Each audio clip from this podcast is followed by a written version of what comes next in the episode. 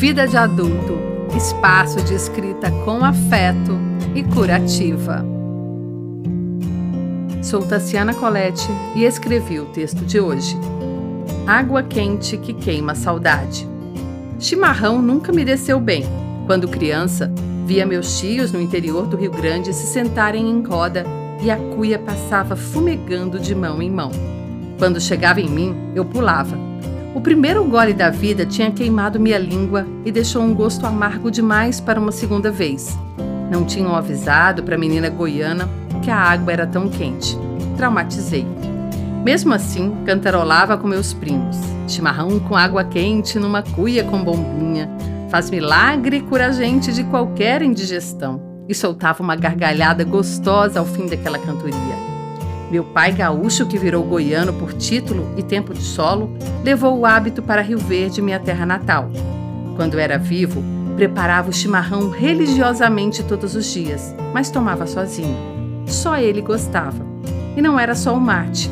No fogão meso-goiano, meso-gaúcho lá de casa, a polenta sapecada convivia bem com o pequeno milho verde.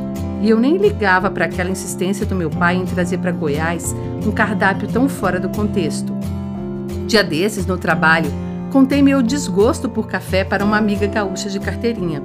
Imediatamente, ela sacou do armário a garrafa com água quente e me ofereceu um chimarrão. Eu abri um largo sorriso de saudade. A tarde cinzenta me fez aceitar sem resistências ou desculpas. Será que a erva continuava tão amarga? Peguei a cuia com a delicadeza de quem segura uma taça de cristal. Fechei os olhos e bebi aquela mistura que nem estava tão quente. Um gosto de infância foi descendo, fazendo brotar água nos olhos. Sentei frente a frente com minha amiga e fomos abastecendo a cuia com memórias. Por alguns bons minutos, ela me trouxe a eternidade. Trouxe meu pai para junto de mim trouxe meus tios e amigos que moram a léguas de distância.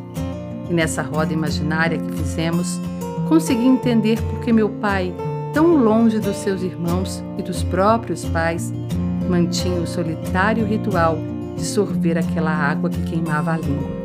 Ela queima é saudade. Fique com a gente também no Instagram.